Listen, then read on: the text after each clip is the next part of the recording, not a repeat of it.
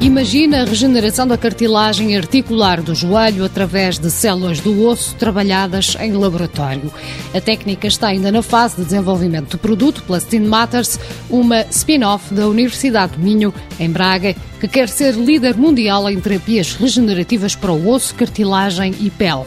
Rui Souza, administrador da Matters, explica que este tipo de regeneração da cartilagem existe apenas em abordagem de primeira geração. Resulta nada mais, nada menos que na biópsia de cartilagem articular. Essa cartilagem articular depois é, é trabalhada de forma a digerir toda a matriz de, de colagênio e de proteoglicanos que estão presentes na matriz são isolados condrócitos, que são as células que estão presentes na cartilagem.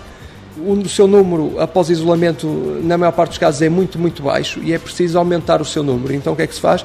Expande-se em cultura esses condrócitos, de modo a que eles proliferem e tenhamos um número suficiente para depois incitar a, a terapia. De um modo mais simples, trata-se da colocação de uma membrana, explica Rui Souza. A articulação é, é exposta, é colocado uma membrana, que pode ser uma membrana do periósteo do próprio paciente ou pode ser uma membrana eh, sintética que se coloca sobre o, o defeito em si, que é cozido, e depois faz-se uma injeção dos condrócitos que entretanto foram expandidos, a injeção local de defeito. A Stin Matters desenvolve destas membranas, sobretudo sintéticas, mas abordando novas técnicas de terceira geração. Em termos de produtos, temos suportes para a cultura de células.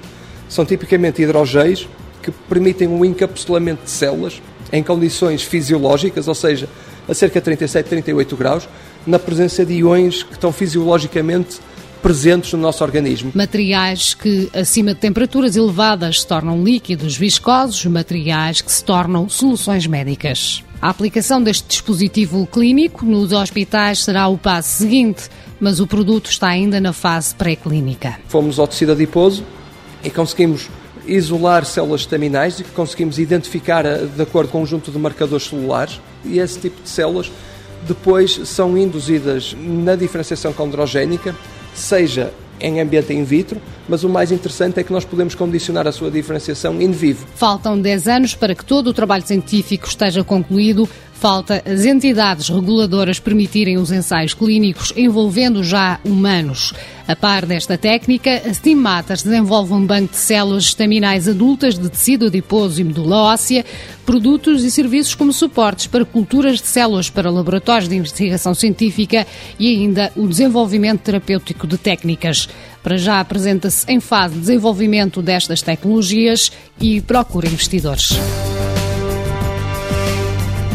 Team Matters 7, Ave Taipas. Inicia a atividade em 2007. Recursos humanos, 7 pessoas indiretas. Capital social inicial 5 mil euros. Volume de negócios 400 mil euros.